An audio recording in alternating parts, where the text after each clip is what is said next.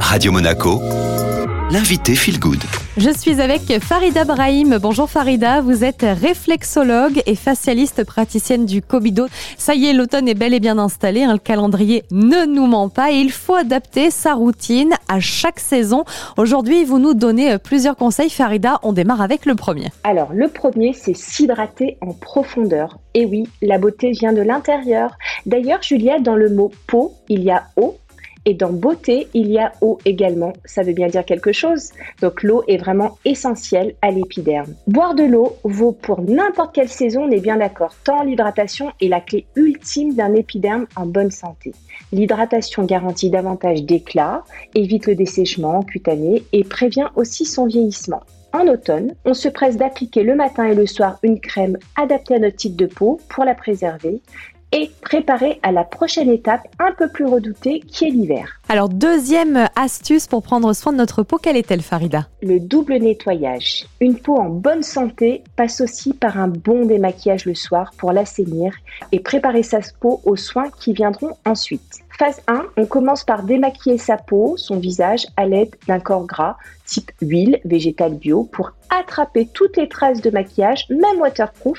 L'huile végétale a la particularité de dissoudre tous les types de maquillage à éliminer et les écrans solaires les plus tenaces. Donc c'est une étape essentielle pour se débarrasser des impuretés.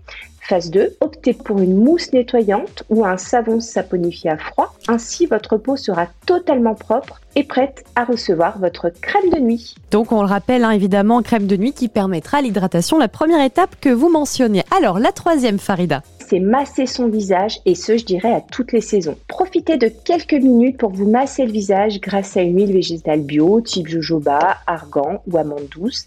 C'est une merveilleuse façon de vous reconnecter avec votre peau qui est avant tout un organe vivant. Commencez par masser votre cou par des gestes ascendants, puis massez votre visage de l'intérieur à l'extérieur et en remontant par des mouvements lents, enveloppants qui vont chouchouter votre peau.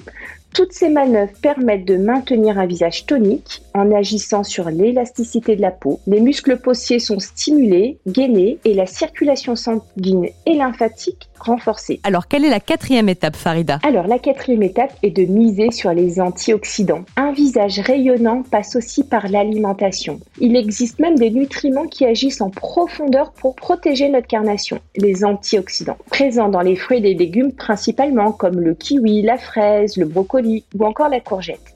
Ils préviennent du vieillissement des cellules et luttent contre les effets des radicaux libres pour un épiderme plus éclatant plus longtemps.